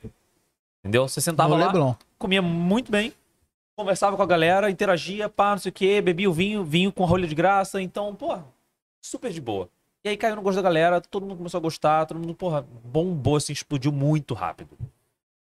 É, porque assim, é- é- o Nola tá contido num lugar onde os tickets médios são muito altos, as pessoas gastam muita grana, é, os faturamentos são fora da realidade, portanto, os aluguéis também estão fora da realidade, quer dizer, Sim, fora da realidade média, né? sim. Para a realidade do local, às vezes sim, às vezes não. Às vezes sim, às vezes não. É. É, e Mas, por isso que eu perguntei, porque pro mercado, Cara, olha só. qual é o desafio? Eu vou disso? falar, eu vou falar pré-pandemia, tá? Porque hoje os preços estão diferentes. Mas, cara, pré-pandemia, você ia no Nola, casal. Você ia no Nola casal. Você comia, dividia a entrada, cada um comia um prato principal, dividia a sobremesa e pedia uma garrafa de vinho. Dava 150 reais por pessoa. É um, um valor que hoje é, é- é É difícil de difícil. você achar. Eu não vou dizer que é irreal, mas é difícil. Difícil. com a qualidade que tinha o Nola, Sim, né? Claro. exatamente. Tem que botar esse fator. Porque são, na verdade, são muitos fatores, né, cara? Sim. E, e a maioria das pessoas não, não fazem isso. Mas, na verdade, o Nola foi aclamado, né? Pelo, pelo público, tudo. E te deu uma, uma perspectiva bem interessante pra você fazer várias outras consultorias. Você andou fazendo uma porrada de consultoria. Super. Graças a Deus. É... Como é que foi o lance do aeroporto? Eu vi que você fez um negócio no aeroporto legal pra caramba. Então, vou... Peraí, antes de você me falar do Diga. negócio do aeroporto e do carro de polícia, eu acho que é É. o Jimmy chegando, sacanagem. É, queria, porra, pedir pro pessoal que tá na live, curte o vídeo, cara. Manda isso aqui pros seus amigos. Se achar que o conteúdo tá maneiro, manda pros seus amigos. Se achar que o conteúdo tá uma merda, manda pra sua sogra, manda pra aquele cara que tá, tá te devendo dinheiro. Esse cara é um cara legal pra receber esse vídeo, entendeu? Não perde essa oportunidade, ajuda a gente a crescer aqui, que a gente tá se esforçando muito pra fazer um conteúdo bem legal de gastronomia. É bom que ele lembra de você, né? É, exato. Então, aí eu vou que ele vai lembrar, pô, o cara tá me mandando mensagem aqui, pô, tô devendo uma grana pro cara, tem que pagar. É, então, é, antes de você contar como é que foi essa consultoria do aeroporto, é, quero pedir pro pessoal dar aquela moral aqui pra gente, assina o canal, tem um botão aí, inscreva-se, aperta esse botão do inscreva-se, que é importante pra caramba pro crescimento, pra gente continuar fomentando conteúdos como esse. Me desculpa, muito obrigado, Thiago. Conta pra gente aí sobre o, o lance do aeroporto. Como é que foi? Bom, vamos lá. É... O aeroporto começou com a operação dessa galera, né? Esse, esse grupo de São Paulo. Eles têm operações no aeroporto Galeão. E eles sempre foram parceiros muito bons pra, pro aeroporto ali, pra galera. Sempre, porra, super parceiros e tudo mais. E estavam sempre querendo ajudar e tudo mais. E aí, depois da pandemia, voltaram as operações, né? Começou ali a, a engatinhar e tal. E a galera da administração do aeroporto reuniu com eles Aham. e, e falou assim: Cara, vocês são puta parceiros, entendeu? A gente quer continuar com vocês e tal, não sei o quê. Mas vocês precisam melhorar, cara, a qualidade da comida de vocês. Tá legal e tal, não sei o quê. E os caras super abertos falaram: Não, claro, com certeza, vambora. Se vocês tiverem alguém para indicar, super, vamos falar, vamos fazer negócio, vamos fazer acontecer. E aí, a chefe da minha mulher me indicou. Que me acompanhava no Instagram também, não sei o quê, aquela velha história de Você vê a importância da produção de conteúdo, a importância de Exatamente. transformar a rede social no Exatamente. portfólio do seu trabalho. total, super. Super. E a importância de quem segue a gente. Exato. quem segue a gente, Pode fazer contato. olha, é- é- não, não, não é só por Não é causa nisso, do contato, né? Mas assim, estimula a gente a continuar produzindo Super. conteúdo. E é muito legal isso porque faz com que a gente tenha é, perspectivas novas para o cliente final. Na verdade, ele se beneficia desse fato, Sim. entendeu? Não é só cozinhar a receita em casa. E aí. E aí eu comecei, cara, a fazer a consultoria no Galeão em paralelo com o Nola. Então, assim, porque a, a minha rotina do Nola eram, tá, três dias. Segunda, terça e quarta eu ficava de dia, quinta, sexta e sábado eu ficava à noite. Porque, né, o movimento é melhor no Aham. almoço, melhor, melhor no jantar, no final de semana e tal. E aí, nesses dias que eu ficava à noite no Nola, eu ia de dia pro Galeão. Eu ia de dia e ficava trabalhando durante o dia todo lá pra depois ir pro Nola. Então eu fiz, fiquei fazendo essa missão aí durante um bom tempo. Pra desenvolver o cardápio, treinar a galera, fazer as fichas, as fichas técnicas e tudo mais.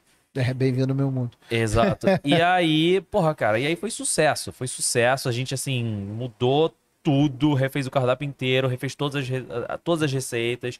E os caras, assim, amaram o meu trabalho, graças a Deus. E aí, essa foi uma parceria que foi cada vez mais se consolidando. Cada vez mais consolidando. E aí, no final de 2020. Final de 2020? Final de 2020 já foi meio Não, de pandemia. final de 2021. Eu comecei com eles em 2021. Entendi.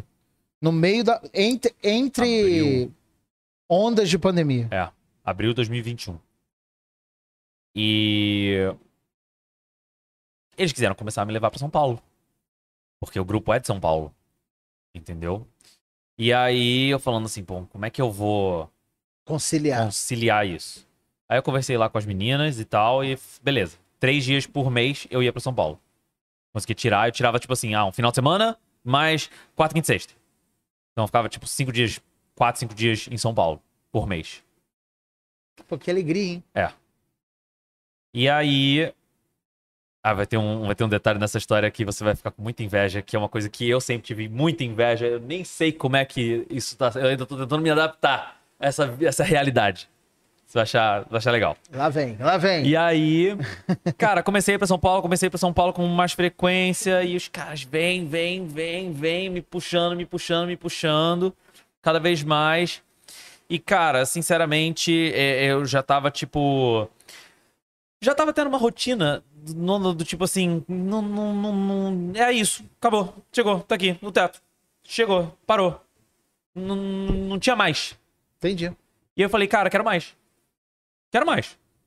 Tava com a ambição ali, sangue no olho. Falei, vambora. Conversei com eles, conversei com as meninas, arquitetei ali a minha saída, como é que ia funcionar. Progressiva. Progressiva. Porque não largou na mão, fez E aí, direitinho. é, fui saindo assim ao longo de dois, três meses. Elas acharam outro chefe e botaram no lugar. Eu comecei a treinar o cara também. A gente foi trabalhando ali e tal. E mesmo enquanto isso, eu já passava assim, ah, uma semana em São Paulo, uma semana no Rio, uma semana em São Paulo, uma semana no Rio. E. E aí saí de vez. Saí de vez agora em final de julho, agosto. E aí você continua nessa. Uma semana lá, uma semana aqui? E aí. Aí é que. Agora que vai chegar a parte boa que eu falei. E aí, Ah. com essa saída do Nola estando, porque aí eu mantive uma semana. Hoje em dia minha vida é uma semana no Rio, uma semana em São Paulo. Uma semana no Rio, uma semana em São Paulo. Eu tenho final de semana. Caramba, cara, isso é Você- bom demais. você hein? sabe o que, que é você não É. trabalhar sábado e domingo? Eu sei, Você graças sabe? a Deus. Graças a Deus. Graças a Deus, porque É, eu, nunca tive eu isso não na sei minha vida. todos. Eu não sei todos. Eu nunca Eu tive sei. isso na minha vida. Pedrinho tá ali, não, não sei também não. É, É, esse nosso ramo não é Não. normal. Pedrinho engenheiro de som. É, Não é no final de semana que ele trabalha. Vai, fim de semana que trabalha, a gente, fim de semana que trabalha, é, Natal, Réveillon, Carnaval, é, a gente, porra, nossa. Feriado? O que, que é feriado? Fe- feriado, Feriado? trabalha eu mais, não sei, pô. eu não sei o que é feriado. Feriado trabalha mais. É. É. E, e tem o detalhe, né, que ele inventa uns feriados aí violentíssimos, né, e a gente trabalha mais ainda. Exato. É muito bom. Mas aí, cara, é, tá ali, né? São Paulo continua me puxando, me puxando, me puxando. Mas e aí? Você vai acabar indo pra São Paulo? Ah, talvez. Alguma hora, com certeza. Provável. Entendi. E aí São Paulo é outro planeta. É outro planeta. né? O pessoal de São Paulo tá mandando um, um abraço grande aí, alô. beijo. Pode pedir aí, tem Ogro Steaks em Perdizes. Ó. e- é, moleque, e no Brooklyn. É, quase Perdizes, quase Brooklyn. Na verdade, de Perdizes é bem do lado do estádio do Palmeiras lá. É que você fala isso, tem que se benzer. e ah, o, é, o Brooklyn é um lugar muito legal também, muito bacana. É, pode pedir que ninguém vai ficar triste, não, tá? Em breve, até o final do ano, Mariansville, Vila Mariana Ó. também vai ter Ogro Steaks. Se o Papai do Céu permitir, tudo der certo. Então, galera de São Paulo que estiver aí, pode pedir Ogro Steaks, a gente não fica triste, não. Nem eu, nem o Jimmy. A gente não fica nem um pouco triste. Aí, Não é ó. isso? Cara, Thiago, a gente chegou até o momento atual. E aí eu Sim. tenho uma pergunta profunda pra você. Diego. Na verdade, tem duas perguntas profundas. Boa. A primeira delas é a seguinte: você faz parte de uma geração que renovou a gastronomia. A gente também faz parte dessa geração. É uma, uma geração que veio depois de grandes baluartes, né? E que alguns passaram bastão, outros não conseguiram passar bastão, mas que tiveram aí. E que ajudou a gastronomia a se popularizar, não no sentido popularesco, mas no sentido de popularidade, é, muito. Você se sente de alguma forma responsável, no bom sentido, pela é, democratização ou popularização da gastronomia no Rio, em parte, Ah, depois desses prêmios todos que você ganhou? Sim, com certeza. Não só isso, mas como. Isso pesa? isso acaba pesando de uma forma. Você pode não até não parar pra pensar tanto nisso, né? Mas agora a gente falando no- nesse assunto, você você percebe que de fato você tem uma certa importância, uma certa relevância, né? Aquela história, né? Eu nunca pensei parar, pa- parei pra pensar nisso, mas agora que eu parei Agora pra pensar parei nisso, pensar, puta que pariu, eu não vou dormir hoje. É, É. tipo isso. É tipo isso. Cara- e, e com, com o passar do tempo, e com, com, com mais relevância né, que você vai tendo, que seja com número de seguidores ou por in- in- influência e tal, você vai vendo que realmente isso tem um, um peso. Claro que tem um peso. Evidente que tem um peso e você tem um puta peso. Porque você é uma puta referência. Eu tô te falando isso de coração mesmo. Muito não tô obrigado. falando que eu gosto de você, não. É. Tô falando que é verdade. É, Cara, a gente tem um quadro que a gente inventou, a gente tirou daquele receptáculo de ideias, que a moça também Show. tirou, que eu não posso falar o nome dela, aquela senhora de uma comunidade aqui do Rio. Hum, não dei uma dica. É... Até o final do programa. É... eu- A gente tirou uma ideia que é o seguinte: a gente pergunta para os nossos convidados um prato que impactou a vida dele, que fez Tá. diferença na vida dele, que é um prato de. O quê? Memória afetiva. Não, calma, isso, esse aí não é Você acabar, falou não. você não quer falar memória efetiva. É, não, eu tava fugindo naquele momento da memória efetiva, agora eu não, não, não perdi, não. Só lembrando, pessoal, que o Superchat está ativado, hein? Se achar que, que a gente deve, merece um dinheirinho, manda um dinheirinho pra nós aí no Superchat. É. De vez em quando alguém manda os dois real, Aí. fica bonzão. Pô, dois real é pica. É. Queria que você me contasse um prato que tenha, tenha tido qualquer impacto na sua vida, que te remeta a algum momento especial. Vou falar Que- dois. Excelente, só que eu não vou fazer dois, não, vou fazer um só. Eu e o Jimmy vamos tentar reproduzir o seu prato Show. do nosso jeito. Você não Show. vai me dizer os ingredientes, você vai me dizer mais ou menos o que, que é, e a gente vai se fuder um pouco pra tentar fazer ele de um jeito. A chance de dar certo existe, mas também de É, dar uma, errado. Uma é mais fácil porque vocês vão conseguir, tipo, receita na internet, a outra não. Fala. Então, a primeira, primeira de todas, eu diria que é, assim, a primeira... Seria, seria a minha melhor referência de comfort food, de memória afetiva realmente de cozinha de prato, que era a ceia de Natal que o meu avô fazia. Todo ano, a família inteira pegava e esperava o ano inteiro naquela ceia de Natal. Ele fazia um super pernil que ficava temperado, marinado, 12 Aí você quer que a gente faça e uma aí- receita inteira? não, é outra. Uma é outra. ceia inteira, É outra, é outra, é outra receita que vocês vão fazer. Então, era, era um super pernil. Eles faziam uma mousse com aspique em cima. Uma mousse de salmão com aspique. Umas paradas diferentes. Purê de maçã, a farofa de Neston, que depois, mais tarde, a gente incrementou na ceia. Entendeu? Neston? E farofa de Neston. Tem receita lá no meu Instagram, se quiser. Caralho, então segue, segue o Thiago no Instagram. Cara, farofa de Neston O é arroba muito do Thiago está foda. aqui na descrição, inclusive o link do canal Cook Fork Brazil, que é o canal. Cara, esse bolou com o meu inglês, né, cara? Que é o canal do Thiago no YouTube, aqui no YouTube ou YouTube. É, segue ele lá. Farofa de Neston. Farofa de Neston. Porque Neston não é diferente de farinha láctea. Neston é neutro. Ele não é doce. Você consegue fazer farofa. É bizarro. É bizarro. Fica muito crocante fica muito saborosa. E a gente faz a farofa. Essa farofa a gente faz de cebola com bacon.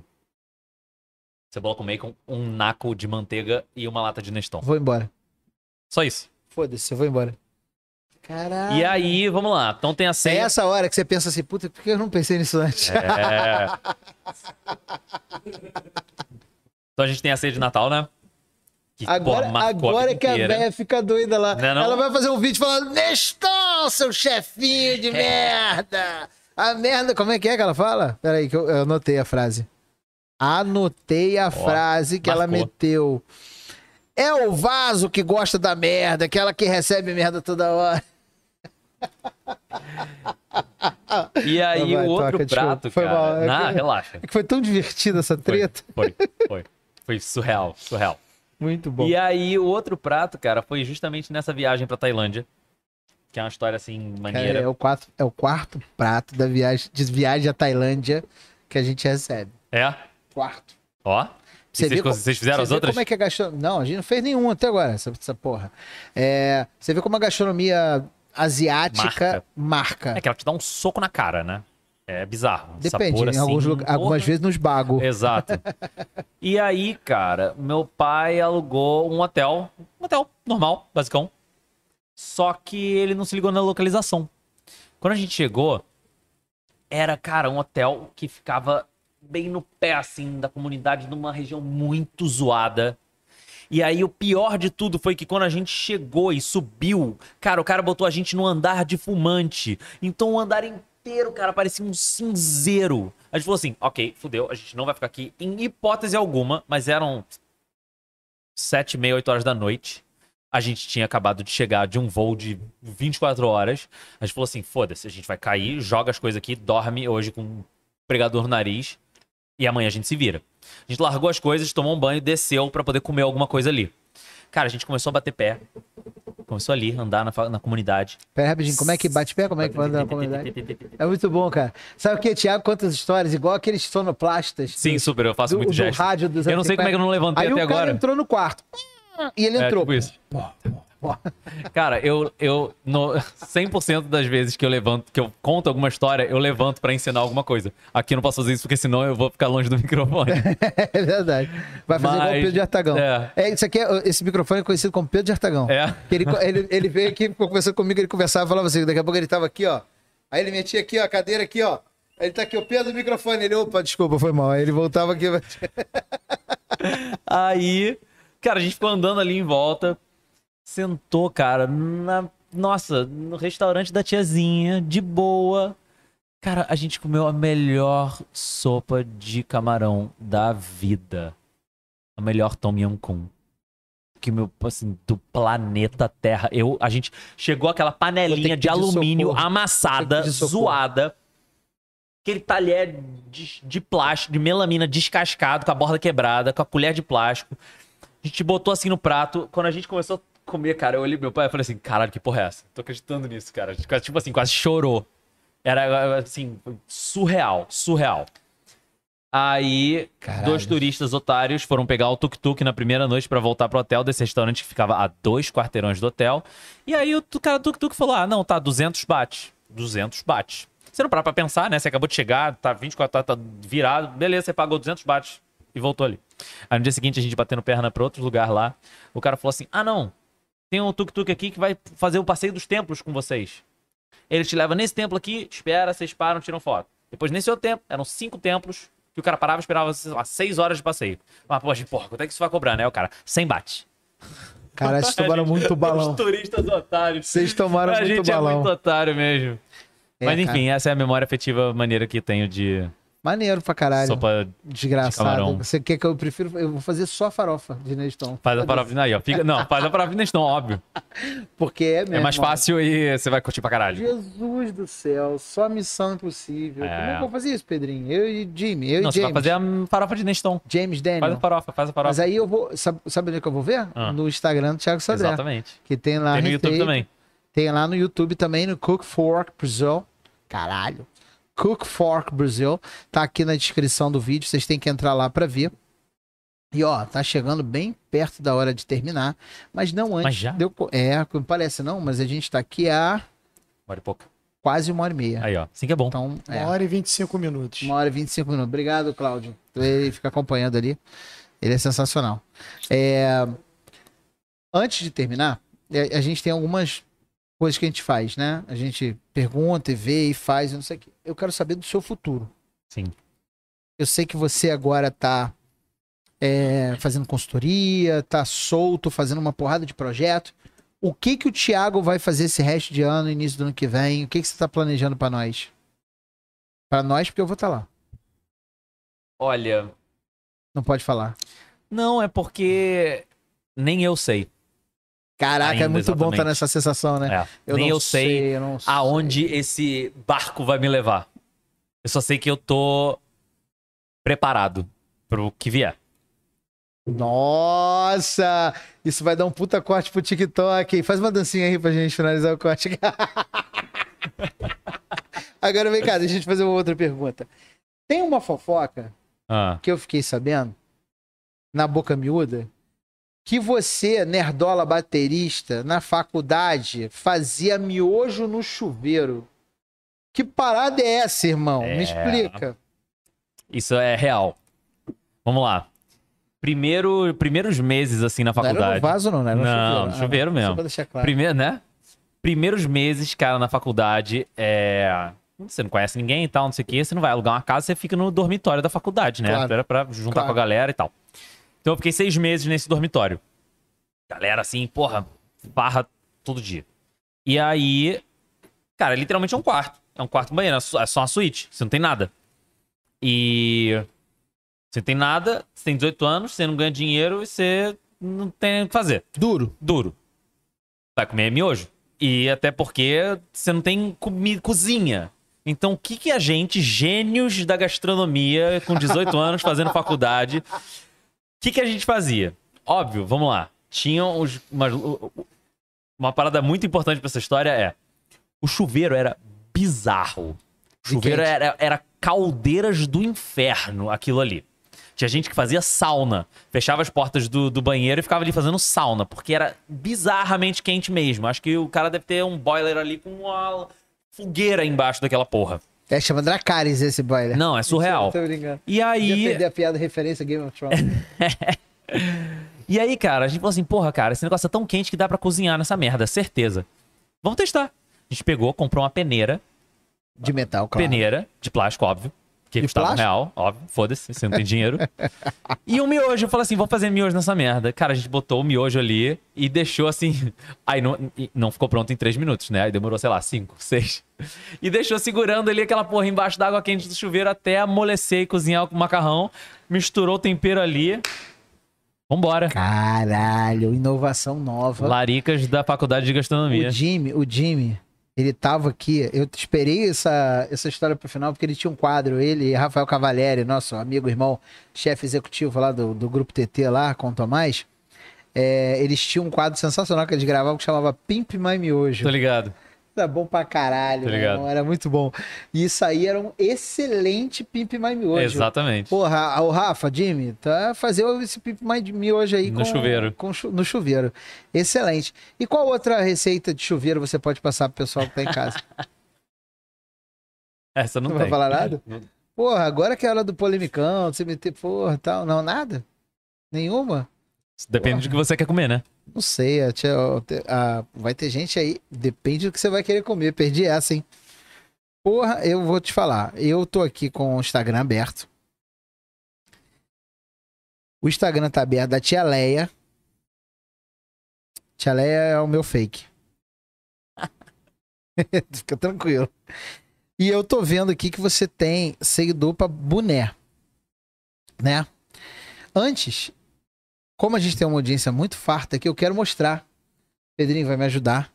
Eu tenho uma foto pra mostrar do submundo da Deep Web.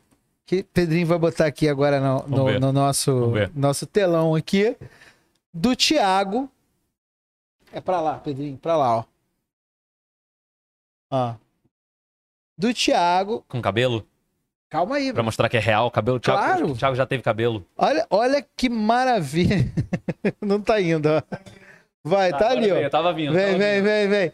Aí. Dá um bisu. Eita. Ih, rapaz, não tá deixando. Ó, ó, olha o bebezinho de cabelo. Não tá indo, Pedrinho. Ah, ele tá minim... é porque o vídeo tá maximizado nessa tela aqui. Só arrasta, só arrasta pra cá, não maximiza não. Caralho, o Nerdola dando aula, hein, moleque? Você é um dos maiores engenheiros de som do Brasil.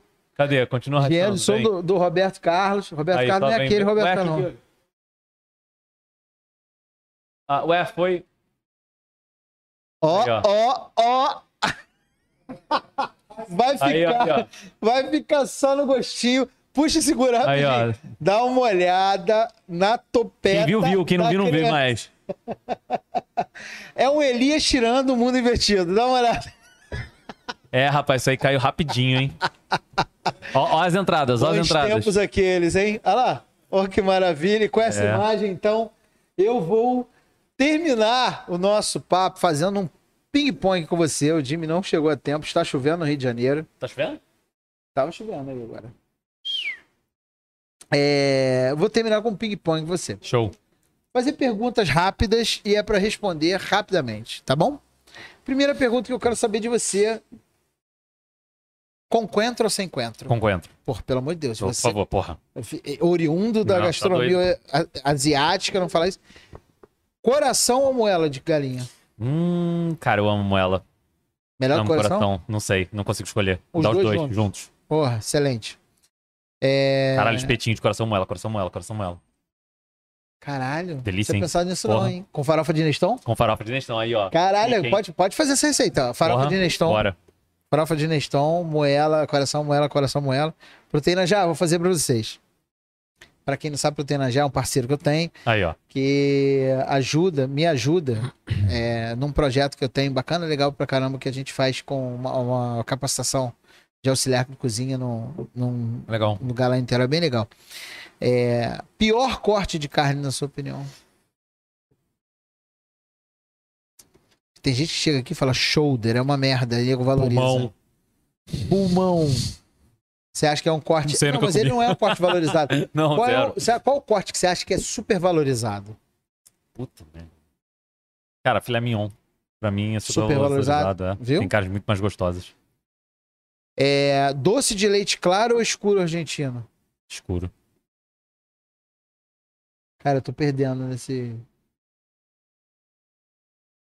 Não, tem que ser o clarinho, mineiro, tá maluco.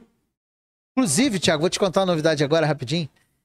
Amanhã ou depois, ainda não tô certo disso, eu e o Jimmy estamos inaugurando uma operação nova de mexicano chamada Listo, ali Olha, no bacana. box em Botafogo, pertinho da nossa hamburgueria do lado. É... E é uma, uma- a gente quis fazer uma operação que, que trouxesse uma visão da gastronomia mexicana um pouco diferente daquele Tex-Mex tradicional Legal. que todo mundo faz. Então a gente trouxe um- muitos toques abrasileirados. E aí tem duas sobremesas. Uma que é um churros com massa de pão de queijo com goiabada cremosa. Puta merda. É, demônio. Coisa do diabo isso aí. E o outro é um bolo de chocolate que a gente fez em collab com o Afagado, o Matheus do Afagar. A gente fez um bolo de chocolate da vovó com calda de, de chocolate com pimenta, que tá um negócio. Só, só pra deixar aqui a dica. Porra, Hashtag animal. fica a dica. Quero. Listo Comidaria. Pode Quando? procurar lá no Instagram. Listo Comidaria. Amanhã ou depois, ou depois. Mas assim que eu abrir, eu mando pra você. Show. É... Quiabo com ou sem baba? Sem. Ah, mais um. É da turma da Heaven. A Heaven que falou isso aqui. Falou, quiabo sem, sem baba. Baba já, já basta no beijo. É a melhor resposta hoje. Nunca mais vai ter uma resposta igual. É, Aí as duas polêmiconas, né? É, Feijão por cima ou por baixo do arroz? Por cima. Cara, não é possível que alguém dá... fale por baixo. Eu não- também não consigo entender. Alguém falou do lado. Alguém falou do achei lado, justo. do lado você aceita. Do- do embaixo lado- não. embaixo brother. não dá. Não. Eu acho muito bizarro. Eu acho. é, sabe o que, que você. Sabe o que, que é por baixo? Eu vou te falar o que, que é por baixo. Você faz um sanduíche, você bota pão, recheio, pão, certo? Você colocar por baixo o feijão é botar recheio e pão fechado em cima. Ah, pra porra. Todo errado. É, coxinha, come pelo bico ou come Aí, pela ó. bunda? Ah, pela lateral. Ah! Ele já estava preparado para essa. Essa já tava Pedrinho. preparado. Caramba, cara. Faz isso não, jovem. É, E pizza você começa comendo pela, pela casca. Vamos conversar sobre isso. Tô zoando, tô zoando. Eu não tinha essa pergunta aqui não, mas eu gostei. Gostou? Eu não, me- eu não teria problema nenhum. Ah, não, o que eu mandei no, no Instagram esses dias que realmente teve ali uma divergência. Eu tirei a foto da fatia de pizza na minha mão e perguntei: pizza se come com a mão ou com talher? Cara, e teve muita gente que falou talher. Então, depende da pizza, né? Sim, mas 100% das pizzas você primeiro tenta comer com a mão. E aí, se não conseguir, você, Você vai pegar a faca. É. Não, eu tento comer tudo com a mão. Tudo que der pra comer com a mão, eu como com a mão. Eu adoro comer com a mão. A, a tia gosta de comer com a... Por exemplo, eu acho que pode dar pra começar a comer pela casca se você estiver comendo com talher. Sim. Aí dá pra você começar a comer pela casca. Porque Cara, senão você vai cagar sua mão toda. Pizza você começa comendo ali pela ponta até a metade. Quando chega na metade, você dobra ela e come o resto todo com a casca, entendeu? Aí eu já não faço isso. Não? Quando eu tô comendo com a mão, eu já dobro de início.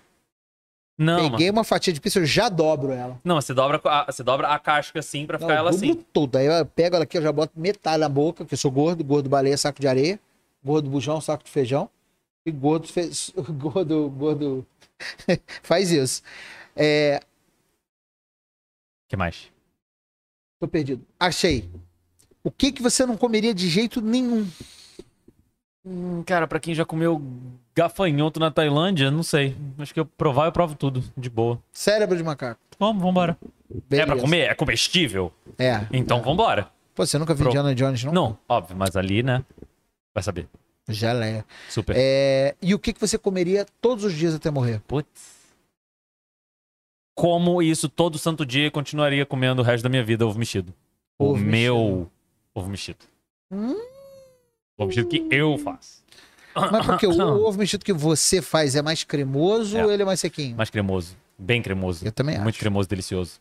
E Eu todo mundo acho. tem frescura, acha que tá cru e não tá cru. Exatamente. É baixo, igual cremoso, omelete. mexinho, omelete, que liga o torra omelete, cara. Não pra consigo que torra entender. omelete, brother? Torra omelete por quê, cara? Não sei. Ah, tudo bem, é gosto Tem cada um. muita gente que Ô. tem o nervoso do ovo cru. O tia do Vidigal aí que falou o negócio no Instagram. Ih, falei. Tia do, do negócio aí, que falou o negócio do camarão, como é que você faz aí tua omelete do ovo? Fala aí, pra geral, pra gente, pra gente aprender com a mestra. A mentira, a Nada gente- contra, tá? queremos você aqui, hein? Quero que você venha aqui contar essa história, hein? Vem aqui, hein? Gostei. Vambora. É... Tiagão, é isso, cara. Eu acho que galera que curte gastronomia, curte comida de verdade, é, adora aventura, né? Que a gente gosta de conhecer coisa nova, gosta de fazer. E você é um puta aventureiro legal pra caralho. Você, é, se a gente tivesse, se a gente tivesse que dizer que cozinheiros ti- são tipos de aventureiros, você seria a Dora Aventureira. Muito assertiva, mas divertida pra caralho, né? Você conhece a Dora Gosto. Aventureira? Gosto sim. É, desenho animado? Isso Go-. Gosto de. Cara, parada achei é que você essa, não fosse é- pegar a referência. Não, lógico. Cara, o negócio é esse. Você você tá sempre. Cara, experimentando. Brincando, inventando, combinando uma coisa com a outra. E é assim que você brinca e descobre. Já fiz várias paradas que ficaram horríveis, óbvio. Claro. Normal. Se você não fez uma coisa que ficou ruim, você não, não tá cozinhando direito. Você tem que fazer uma, Cara, uma parada louca. Seu, seu, seu- sua ceia de Natal tinha farofa de Neston é totalmente compreensível. É. Cara, eu vou comprar Neston Agora. agora. Caralho, vou fazer, fa- não vou contar pra ninguém lá em casa. Eu vou fazer a receita, não vou contar pra Mas ninguém. Só lá. vou botar elas pra comer. Aí elas vão chegar e falar, porra, você, Cara, quer farofa com- de Neston do Thiago. Com churrasco ou com feijoada. São eram os momentos clássicos assim que a gente fazia essa farofa de Neston. Cara, eu acho que eu não vou aguentar olhar pra feijoada durante muito tempo. Fiz Ah, e tem outra coisa- 400 pessoas. Tem uma outra coisa que marcou aqui, que os meus amigos nessa, nessa. Logo nessa época que eu me mudei pro Rio, no, no Savagi, que a gente fez lá em casa, e ficou assim. surreal. Picanha. Já fez picanha na frigideira? Já, claro. Gordurinha, Claro. derretendo, gostoso, Claro. vira, pá, ok. Você tira ela da frigideira, naquela gordura toda, você refoga cebola Ce- para um caralho. E aí você bota molho de ostra. Puro? Não, diluído. Tá, claro. Não, molho não dá de Puro não dá. Molho de ostra diluído com um pouquinho de açúcar mascavo. Pô, se for açúcar de palmeira, fica melhor ainda, hein? Meu amigo. Ó, meu açúcar amigo. de palmeira fica melhor. Eu quero ver achar açúcar de palmeira. ficou bizarro. Bizarro, bizarro de bom. É, mas hoje, eu, falando agora da açúcar de palmeira, é muito mais fácil achar esses ingredientes Sim, hoje do que era antigamente. né? Na época de, do, do Savagi raiz, Cara, na época que meu pai abriu o Salvagi em Búzios, há 18, 19 anos atrás, 20 anos atrás. 20 anos atrás. 20? Nossa, perdi as contas. É, cara, ele tinha que ir pra São Paulo, de carro, pegar as paradas na Liberdade e, tipo, uma vez por mês ia pra São Paulo pra pegar esses temperos bizarros diferentes que não tinha aqui. Era isso. Fazia estoque de molho de ostra e não plá. porra, Nampla é. É. É vida, mas É. quando tá cozinhando aquele bagulho fede igual buchada de bode. Porra. Não o mesmo cheiro, tá, gente? Mas ele tem um cheiro muito forte. É um cheiro ácido, né? Que vai te inebriando, entra pelas suas narinas, alcança o seu cérebro. E se meu cérebro foi igual daquele filme é, que tem os, os sentimentos, como é que é o nome daquele filme? Bom pra caralho. Ah, o Soul. É. É Soul? Não. Não. É um que o- a alegria é um personagem, Ah, a tristeza tá. é Eu não outro. lembro eu desse. não lembro. Mas é bom pra caralho. É Se- o Nampla seria um, um É, sentimento seria. dentro da Só não era muito legal, né? Inside Out. Inside Out. É. Inside Out. Só que Só na- eu, só- eu Em sou- português eu não sei mesmo. não. Desculpa, bicho internacional. mas, cara, é não muito, era muito. É muito merda ser o peba da parada. É, mas é muito ruim você sair da cozinha também fedendo a namplá. Tinha É? esse porém no Savage. Puta que pariu. Você, fede, você saía fedendo a namplá ou a coentro. Mas coentro tem um cheiro bom. É, mas Coentro cansa. dá pra esfregar no sovaco Cansa. pra fazer perfume. Cansa. Irmão, obrigado, obrigado pela sua presença. Antes de você ir embora, eu tenho um presente pra te dar. Opa! Nosso tradicional avental. Adoro. A gente tá fazendo o, o- o avental do Futopia em breve, será vendido também pra quem quiser. É, a gente tá fazendo uma putação legal com chefes gatos que vem aqui, as chefes gatos que vem aqui. É, a gente vai fazer um calendário no final de ano, né? E a gente tá pedindo pro pessoal tirar uma foto pelado só de avental. Show de bola. que a gente vai fazer um calendário, não de frente mesmo. a gente vai fazer um calendário, é, Pedro Benoliel já tirou, Bruno Katz já tirou, é, Rafael Cavalieri já tirou. Rafael Cavalieri, você tirou, né? Que eu sei. Então a gente vai tirar é, e, e fazer um calendário, tipo daquele de bombeiro, bola. sabe? Para ajudar alguma instituição beneficente. Deve ser a Somos, que é um movimento legal pra caramba. Esse ano a gente teve muitas oportunidades de fazer vários. Agora fala de sacanagem, né? Isso é, é lógico que é brincadeira, mas a gente teve muito, muitos, muitas oportunidades legais de ajudar alguns projetos sociais durante esse ano, inclusive com o Ogro. Agora, recentemente, o Dia da Criança, a gente fez um, Uhum. uma ação pro Pro Cardíaco, Pro Criança Cardíaco, legal pra caramba, foi muito legal. E vamos fazer outras. Então, o meu recado é pra você esse. Se você tiver oportunidade, faz alguma coisa pra alguém do seu lado, seu vizinho, qualquer pessoa que vai super ser legal. Tiago, obrigado. Porra, É, um com- prazerzaço. como o Jimmy sempre fala no final, sejam gentis uns com os outros. É, não esquece de curtir o vídeo, assinar o canal, é, fazer tudo que tem que fazer aí. Aperta esses botões todos aí. Se quiser apertar o dislike, aperta. Manda para alguém que você acha interessante. Os cortes vão sair em breve aqui mesmo no canal, então você vai poder ver os cortes dos highlights da conversa. Tem um recado para dar? Quer, quer, qual é o jabá? Qual o jabá? Manda te É, seguir me aí. conta aqui nos comentários o que, que você achou e bom apetite. Ai, que isso, cara, muito bom, hein? Bota aí nos comentários. Beijo grande pra vocês todos. Obrigado, uma excelente terça-feira. Hoje Obrigado. é terça-feira, pra quem não tá vendo ao vivo. É, você que tá vendo essa live ao vivo gravada a posteriori. Hoje é terça-feira. Um beijo enorme, Tiagão. Obrigado. Vamos prazer. combinar de você lá no dia que a gente for fazer essa parada lá na cozinha. Vamos, Tu vai lá pra você dizer se tá ruim ou se tá muito ruim. show. Tá bom? Tenho certeza que A vai estar muito farofa de ruim. Neston e tudo mais, tá bom? Fechou. Bom, obrigado pra caralho. Valeu, cara. Porra, brigadaço. Pra caralho.